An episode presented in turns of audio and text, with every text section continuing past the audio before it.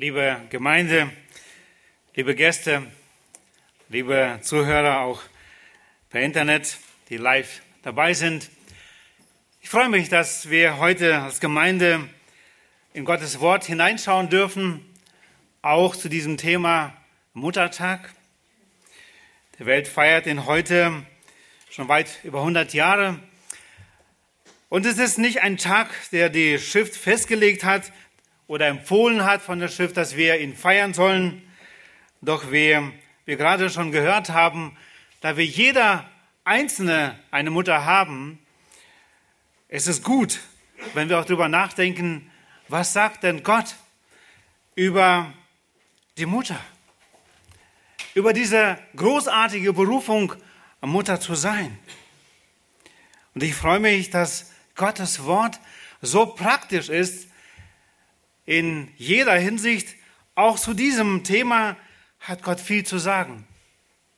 Wenn ich heute versuche, einiges weiterzugeben, dann kann ich dieses Thema auch nur anreißen und nur streifen. Ich habe es genannt heute die Berufung einer Mutter. Die Berufung einer Mutter. Wie ist mein Verhältnis zu meiner Mutter oder Eltern?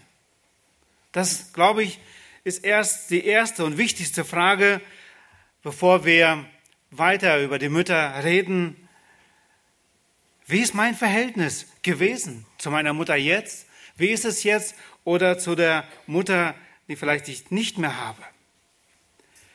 Gott hat den Menschen Gebote gegeben und in den zehn Geboten, die er seinerzeit durch Mose dem Volk Israel gegeben hat, ist das vierte Gebot, dass wir die Eltern ehren sollen. Apostel Paulus greift es nachher auf in Epheser 6, Verse 2 und 3 und schreibt, Ehre deinen Vater und deine Mutter. Das ist das erste Gebot mit Verheißung, damit es dir wohlgehe und du lange lebst auf Erden. Es geht in Vers 2 in diesem Gebot um deine Einstellung deren Taten folgen. Wie ist deine Einstellung gegenüber deiner Mutter, deiner Eltern? Ehre deinen Vater und deine Mutter. Dieses Gebot ist das erste, das zwischenmenschliche Beziehungen regelte, wie es in 2. Mose 2012 steht, wie gesagt, wo diese zehn Gebote aufgeführt werden. Die Mutter und Vater ehren, achten sollte zwar in erster Linie deswegen getan werden, weil Gott es sagt. Und nichtsdestotrotz ist es auch wichtig, dass wir es ausleben, weil Gott darauf eine, seine Verheißung legt. Das besondere Segen denen gilt, die diesem Gebot gehorchen. Und selbst wenn du nicht mehr Danke sagen kannst, weil deine Mutter nicht mehr neben dir ist, oder vielleicht hast du auch etwas gut zu machen. Du musst nicht mit dieser Schuld weiterleben, du kannst sie bei Gott lassen. Die wir heute noch eine Mutter haben, möchte ich erinnern mit einem Satz, der jemand gut zusammengefasst hat. Deine Mutter hielt deine Hand, als du deine ersten Schritte gingst. Vergiss nicht, ihre zu halten, wenn sie ihre letzten geht. Möchte zu unserem Thema die Berufung einer Mutter in drei verschiedenen Punkten zu uns sprechen. Einmal habe ich den ersten Punkt überschrieben, das Glück einer Mutter. Zweitens, der Herzenswunsch einer Mutter. Und drittens, der Einfluss einer Mutter. Und wir werden uns einige Bibelstellen anschauen, die zu diesen Aussagen doch etwas uns zu sagen haben. Zuerstens das Glück einer Mutter. Und die erste Bibelstelle, die wir dazu lesen, ist 1. Mose 3, Vers 20. 1. Mose 3, Vers 20. Selbst nach dem Sündenfall hat Gott den Menschen dieses Geschenk Ehe gelassen und er schenkt es ihnen auch, Eltern zu werden. Und 1. Mose 3,20 lesen wir, und der Mensch gab seiner Frau den Namen Eva, denn sie wurde die Mutter aller Lebenden oder aller Lebendigen. Es ist ein großes Geschenk, Mutter eines Kindes zu werden. Es ist keine Selbstverständlichkeit, ein Kind zu empfangen, welches Gott zwei Menschen anvertraut. Wir lesen in der Heiligen Schrift, wie schwer es den Frauen war, es anzunehmen, wenn Gott ihnen nicht Kinder gegeben hat, wie sie darunter gelitten haben. Und auch in unserer Zeit leiden Frauen zunehmend darunter. Zugleich werden circa 100.000 Kinder allein in Deutschland offiziell jedes Jahr getötet im Mutterleib und abgetrieben. Auch wenn Gott dir als Frau keine Kinder durch die Geburt gegeben hat, musst du nicht kinderlos werden oder nicht kinderlos bleiben. Denke an eine Mail von unserer Missionarin Sveta Rabakon. Sie schrieb den Gruß an der Gemeinde vor einigen Monaten, vielleicht ist es schon anderthalb Jahre her, und sie schrieb und sagte damals, ich zitiere es mit meinen Worten, ich habe die Mail nicht gefunden so schnell, auch wenn ich keine eigenen Kinder geboren habe, trage ich in meinem Herzen, ich denke, es waren damals 136 Namen von Kindern. Sie ist eine gewisse Mama da im Heim geworden für 136 und inzwischen weit mehr Kindern, denen sie Schutz bietet, die sie ansprechen dürfen und zu der sie mit ihren Nöten kommen, diese Kinder. Alle Frauen können an der Erziehung von Kindern beteiligt sein, ob durch die Kinderstunde, Kinderbetreuung oder beim Haushalt von jungen Müttern. Das Glück einer Mutter beschreibt einmal Hannah, ich möchte die Stelle jetzt nicht lesen, nachdem sie den Jungen erbeten hat bei Gott. Ich möchte sagen, das Glück einer Mutter liegt erstens in einem vertrauten Elternverhältnis. Da, wo die Ehe funktioniert, in einem vertrauten Eheverhältnis. Ich habe in einer Anzeige, Generalanzeige vom 4.5.10 gelesen, ich habe es mir mal hier abgeheftet, jedes dritte Kind in Deutschland, das war damals 2008, 218 Kinder, 218.000 Kindern wurden in einer, wurden unehelich geboren. Jedes dritte Kind hat nicht wirklich Mama und Papa, die es so nennen kann, die in einer geordneten Ehe geboren wurden. Und im Osten ist diese Zahl noch viel höher, unter uns hier. Das Glück einer Mutter, sie erlebt es da, wo dieses Eheverhältnis da ist, geborgen ist. Und zweitens glaube ich, in einem Jahr zu der Berufung, Mama zu sein. Das Glück einer Mutter liegt da, wo sie wirklich ein Ja zu dieser Berufung von Gott hat, Mama zu sein. Gott möchte heute jede Mutter ermutigen, dankbar diese Berufung zu leben vor Gott, aber auch in unserer Gesellschaft. Gleichzeitig werden wir als Männer und Väter aufgefordert, unseren Frauen ihre Berufung Mama zu ermöglichen, dass sie sie gerne lebt und wertschätzen. Jede junge Ehe ist heute dem gesellschaftlichen Druck ausgesetzt, nach der Geburt eines Kindes so schnell wie möglich wieder zur Arbeit zu gehen. Woher kommt das? Und da wollen wir als zweitens unser Herz uns anschauen. Es ist das Glück einer Mutter, einmal Mama zu sein. Aber was passiert hier in unserem Herzen? Der Herzenswunsch einer Mutter. Ich möchte erstmal allgemein über den Herz, über unser Herz sprechen, aber nicht zuletzt auch über das Herzenseinstellung einer Mutter. In Sprüche 4, 23 lesen wir, da sagt Gott durch Salomon, mehr als alles andere behüte dein Herz, denn von ihm geht das Leben aus. Gott erinnert uns daran, dass wir auf unser eigenes Herz aufpassen, darauf achten, es behüten. Es kommt darauf an, womit wir unser Herz füttern. Was geben wir unserem Herzen? Wo bekommen wir Nahrung für unser Herz? Denn von ihm geht das Leben aus.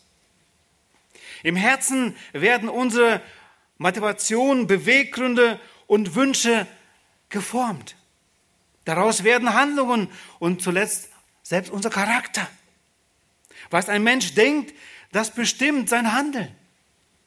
Deshalb muss unser, Denk, unser Denken täglich durch das Wort Gottes, ich sag's mal, geeicht werden, korrigiert werden, wie ein Kilometerzähler oder eine Waage.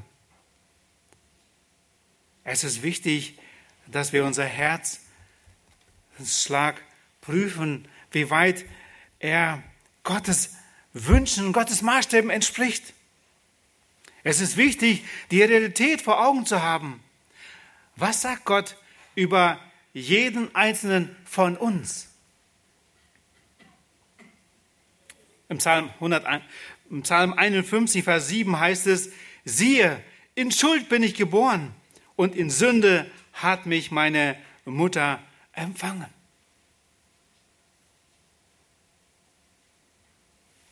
Die Auswirkung der Sünde erleben wir täglich.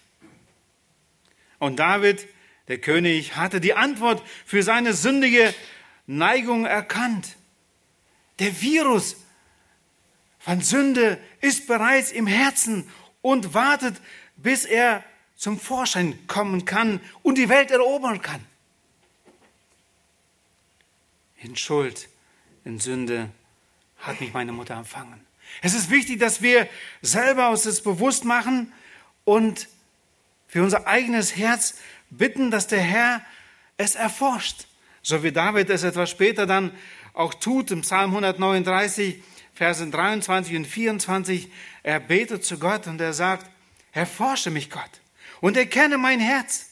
Prüfe mich und erkenne meine Gedanken und sieh, ob ein Weg der Mühsal bei mir ist und leite mich auf dem ewigen Weg. David hat erkannt sein böses Herz. Die Sünden, die auch in sein Leben kamen, haben ihm gezeigt, es ist nicht genug, dass ich gut von mir denke, sondern es ist wichtig, dass ich mich an Gott festhalte und dass ich einfach sehe, was sagt Gott zu dem, was ich gerade denke. Die Theorien, der Mensch ist gut und sein Menschenherz ist leer wie eine neue CD, geben uns falsche Hoffnungen. Wenn wir die Kinder empfangen und Gott sagt, es ist eine Gabe Gottes, und doch ist es wichtig zu wissen, sie sind nicht leer. Dieser Virus der Sünde ist bereits schon hineingelegt durch uns Eltern, die wir Sünder sind. Jede Mutter ist hier herausgefordert, in den zarten Ackerboden des Herzens des Kindes den Samen des Worten Gottes hineinzupflanzen. Doch wo beginnt diese harte Arbeit der Mutter? Sie beginnt da, wo sie über ihr eigenes Herz betet und arbeitet, kämpft. Sie prüft ihre Hingabe Sie sucht ihre Unterstützung bei Gott. Sie diszipliniert ihr eigenes Leben vor Gott. Und das alles beginnt in deinem Herzen, liebe Mama. Dein Leben und Reden will Gott gebrauchen und dich gebrauchen, wie gesagt, nicht nur als junge Mutter, sondern auch als Großmutter oder erfahrene Mutter. Und Titus 2, Verse 4 und 5 uns auch sehr bekannt. Da greift Gottes Wort es nochmal auf und Paulus darf es zitieren, gewirkt durch den Geist Gottes.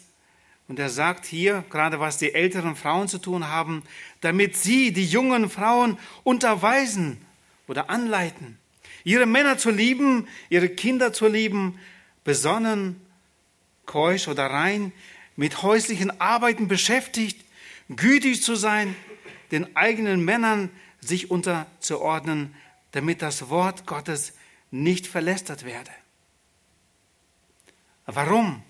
Aber soll ich nicht arbeiten gehen und durch eine bezahlte Arbeit den Haushaltseinkommen deutlich vergrößern? Warum soll ich so mich auf die Kinder konzentrieren?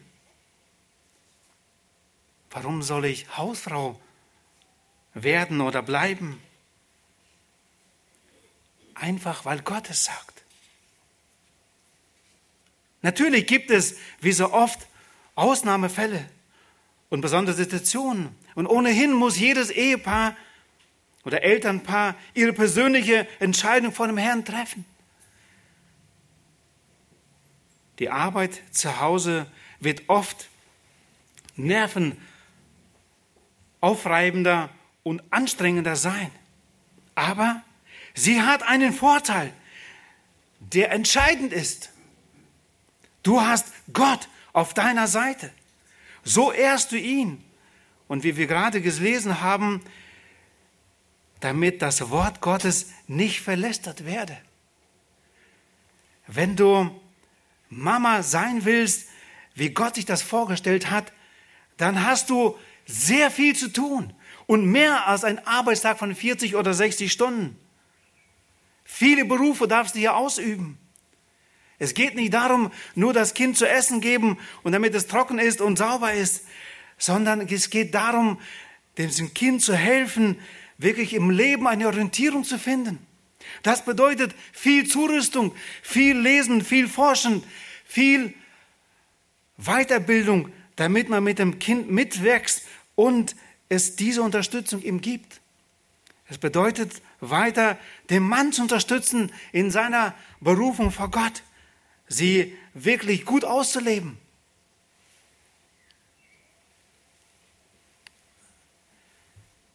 Es ist eine, ein Gebot von Gott mit Verheißung.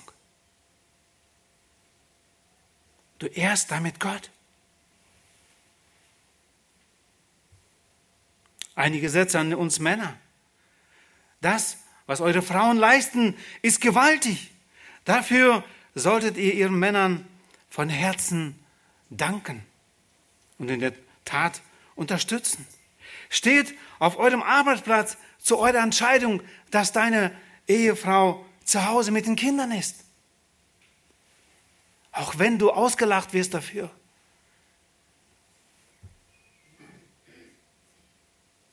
So seid ihr seinem Wort gehorsam und sorgt dafür, dass es nicht verlästert wird, wo wir gerade gelesen haben. Gleichzeitig werdet ihr auf diesem Weg den Segen Gottes für euch selbst und für die ganze Familie erfahren.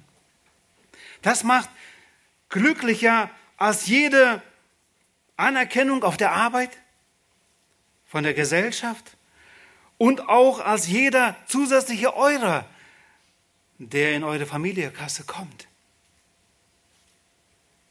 An Gottes Segen ist alles gelegen.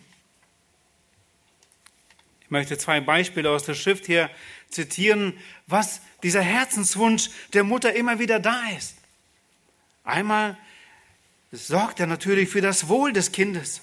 Matthäus 15, Verse 21 bis 28 lesen wir ein Beispiel, wie eine kananäische Frau Jesus aufsucht. Ihr Kind, ihre Tochter, Markus fügt, es, äh, fügt hinzu, dass es eine kleine Tochter war.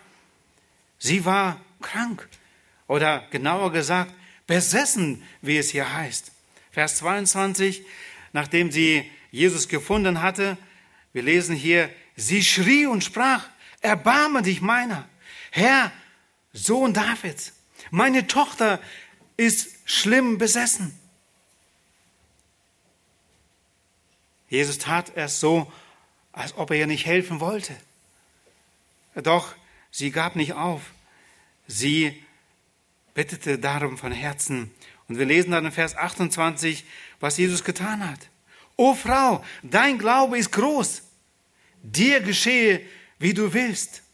Und ihre Tochter war geheilt von jeher, von jeder, von jeder, von dieser Stunde an. Dieser Einsatz für das Kind ist etwas, was Gott in eine Mutter hineingelegt hat. Und sie darf es tun, diese Fürsorge wirklich für die Kinder haben, zu jeder Zeit. Aber es bleibt nicht da stehen. Für eine christliche Mutter, die Gott liebt und Gott ehrt, ist noch etwas, was noch weiter geht und sehr gravierend ist. In 1 Samuel Kapitel 1, Verse 27 bis 28 habt ihr Hannah schon erwähnt, die bei Gott ein Kind, einen Sohn erbeten hat. Und dann sagt sie hier am Ende dieses Kapitels, äh, Kapitel 1, Verse 27 und 28, um diesen Jungen habe ich gebetet und der Herr hat mir meine Bitte erfüllt, die ich von ihm erbeten habe. So habe auch ich ihn dem Herrn wiedergegeben. All die Tage, die er lebt, soll er dem Herrn gehören. Und sie beteten dort dem Herrn an. Und wenn man diese Geschichte weiterliest, es ist erfreulich, wie oft wir da lesen, wie Gott mit diesem kleinen Samuel war, wie er wuchs und wie er ein Mann Gottes, ein Prophet werden konnte. Meine Frage ist an dieser Stelle, liebe Mama, die du heute Mama bist, was ist dein Wunsch für deine Kinder? Ist es dieser Wunsch, dass sie gottesfürchtiger werden? Dass sie Gott mehr lieben als dich? Dass sie Gottes Diener werden? Ich glaube, es erlebt zu haben, dass das der größte Erfüllung bringt.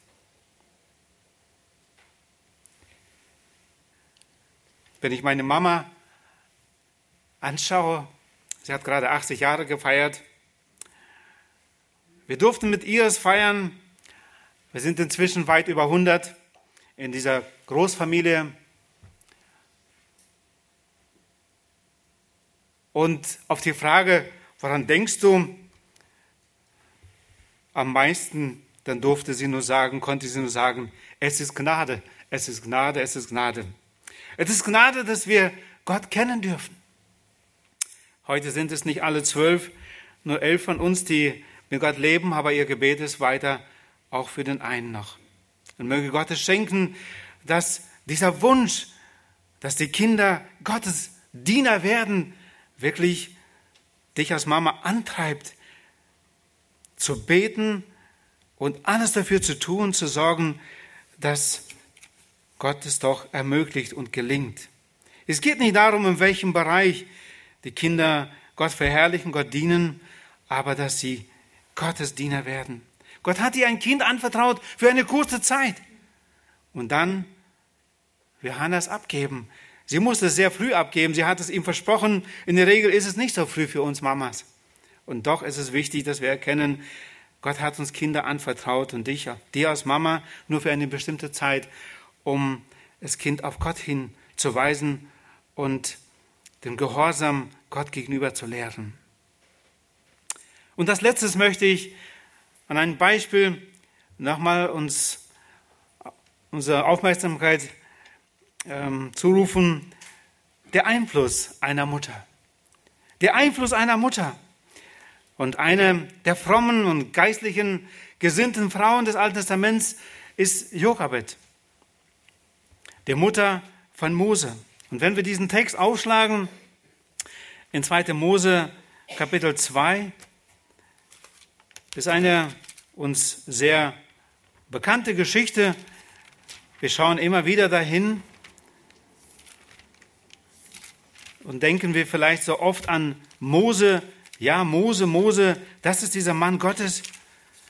Aber hinter diesem Männern Gottes, auch selbst wenn wir andere anschauen, standen großartige Mütter Eltern, die sie ja dem Herrn geweiht haben, für sie gebetet haben. Und 2. Mose Kapitel 2 Vers 1 lese ich mit uns und ein Mann vom Haus Levi ging hin und nahm eine Tochter Levi zur Frau.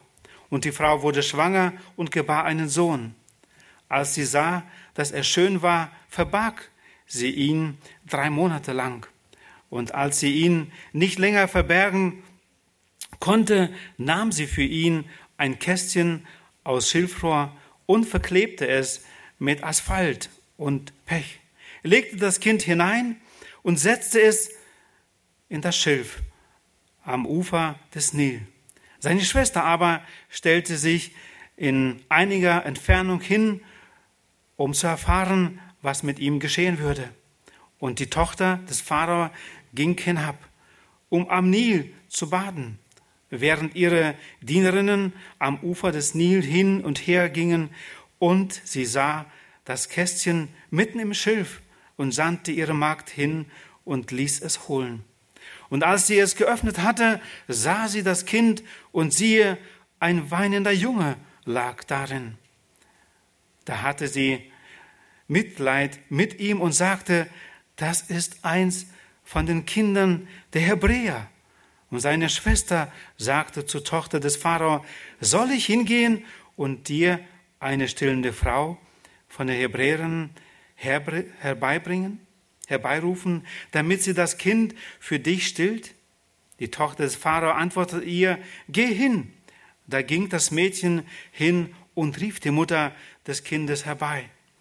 Und die Tochter des Pharao sagte zu ihr, nimm dieses Kind mit und stille es für mich, dann werde ich es dir deinen Lohn geben. Dann nahm die Frau das Kind und stillte es. Als aber das Kind groß geworden war, brachte sie es der Tochter des Pharao, und es wurde ihm zum Sohn. Und sie gab ihm den Namen Mose, indem sie sagte, ich habe ihn ja aus dem Wasser gezogen.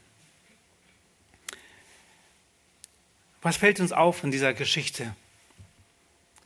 Einmal erkennen wir den Mut, denn die Eltern hatten, in diesem Fall die Mutter Jochebed, in einer Zeit, wo sie in Sklaverei waren, sich für ein weiteres Kind zu entscheiden, ist nicht selbstverständlich.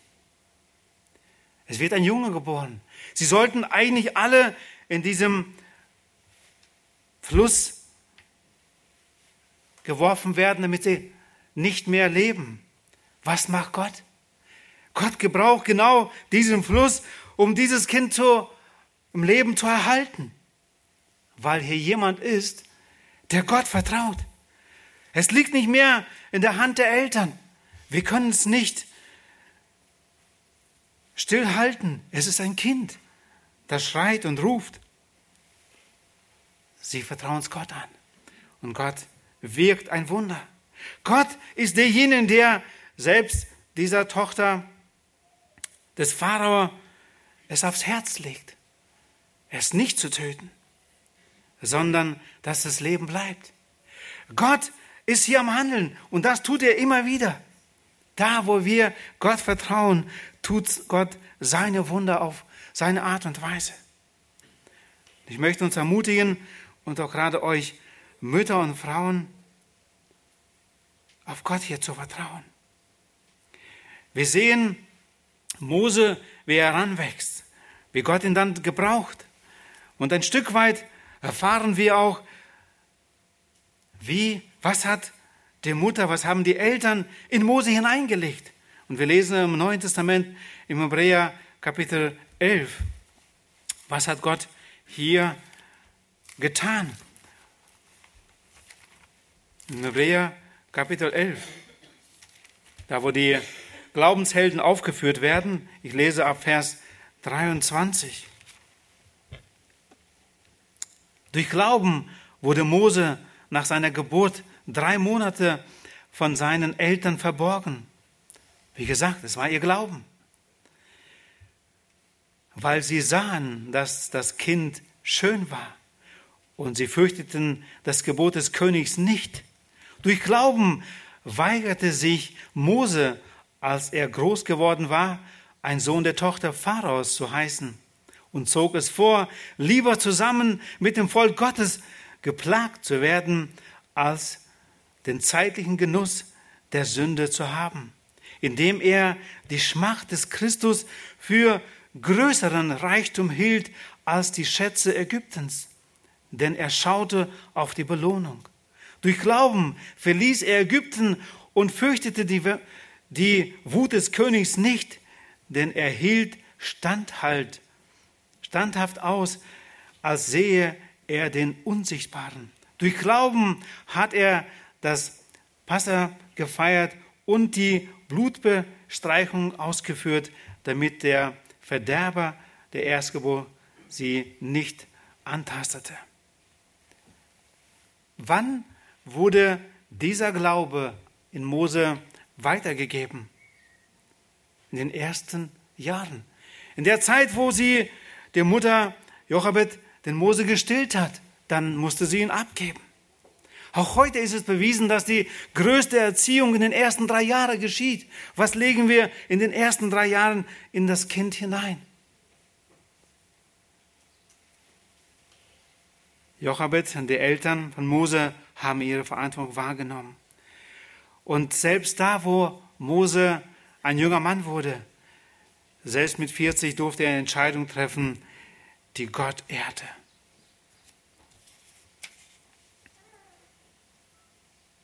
Wenn sich der Einfluss von gottesfürchtigen Müttern wie Jochebed so groß ist, wie ist dann der Einfluss von Müttern, die Götzen verehrend sind?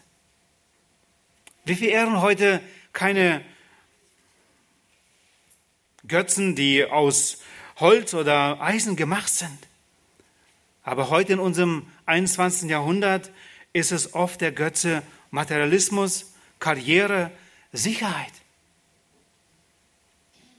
Ich habe einige Beispiele vor mir in den letzten Jahren, wo ich Ehepaare beobachtet habe, wo die Erfüllung die Frau nicht mehr im Muttersein gefunden hat. Und sie drängte so lange auf den Mann, ich will arbeiten gehen. Ich möchte einen Beruf nochmal dazu erlernen. Ich möchte was bedeutet sein. Ich möchte Karriere. Und der Mann sagte oft zu mir, ich habe irgendwann zu, nachgegeben, habe gesagt, geh. Und eine kurze Zeit später diese, sind diese Ehen kaputt gegangen, weil sie diese Verantwortung Muttersein nicht mehr ernst nahm und selbst die Ehe ging kaputt. Ich möchte das nicht schwarz malen, nur nicht jedes Mal ist es so. Und nicht jeder muss so bleiben, wie ich vorhin schon sagte, zu Hause und so weiter. Und nicht das ist die, wirklich die Lösung. Es geht darum, wie ist unser Herz? Ist es wirklich auf Gott ausgerichtet, wirklich Gott zu ehren mit meinem Muttersein, mit meinem Frausein, was Gott mich gegeben hat, meine Berufung bewusst zu leben in Dankbarkeit? Gottes Wort sagt uns, dass unser Herz böse ist. Von Grund auf. Prüft es vor dem Herrn. Prüft es gemeinsam vor dem Herrn als Ehepaar. Wie ihr eure Zeit und Leben plant. Welche Ziele haben, habt ihr euch wirklich gesetzt vor Gott? Alles größer und besser? Bequemer zu machen? Mehr Freizeit, mehr Sicherheit und mehr Wohlstand? Oder ist es wirklich der Wunsch, eure Kinder zu erziehen, die gottesfürchtig sind? Nimm dir Zeit für dein eigenes Herz, um es zu prüfen. Mose, wenn wir dreieinhalbtausend Jahre zurückblicken von der Zeit, hatte seinerzeit Bedenken. Wo geht das Volk hin? Und er versammelt am Ende seines Lebens nochmal das Volk. Und in 5. Mose 6 lesen wir, das ist sozusagen das Gebet oder das Glaubens, das jüdische Glaubensbekenntnis. Und Gott legt durch Mose nochmal dieses Herzenswunsch wieder und er sagt, höre, achte, Vers 3, Kapitel 6, damit es dir gut geht. Mose hatte Sorge für das Volk, für die nächste Generation. Und dann lesen wir weiter, dass Du sollst den Herrn, deinen Gott, lieben mit deinem ganzen Herzen und mit deinem ganzer Seele und mit deiner ganzen Kraft. Und Vers 6, und diese Worte, die ich dir heute gebiete, sollst du auf dem Herzen tragen, wenn du darüber nachdenkst. Vers 7, und du sollst sie deinen Kindern einschärfen und davon reden, wenn du in deinem Haus bist, sitzt oder auf dem Weg gehst, wenn du dich niederlegst und wenn du aufstehst. Ist eine große Verantwortung. Ich möchte zusammenfassen und einige Anwendungen herausziehen. Die Berufung einer Mutter. Achtest du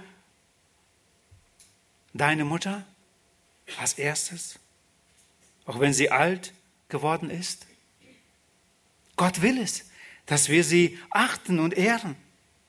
Das Gebot hat Verheißung von Gott.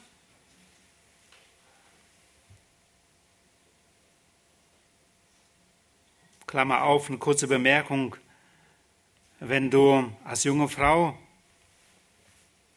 nach einem jungen Mann Ausschau hältst, achte darauf, wie er mit seiner Mutter umgeht. Schon bald wird er so mit dir umgehen. Klammer zu. Das Glück einer Mutter. Gott hat dir eine Berufung anvertraut. Hast du ein Ja dazu? Erkennen deine Kinder in dir eine glückliche Mutter?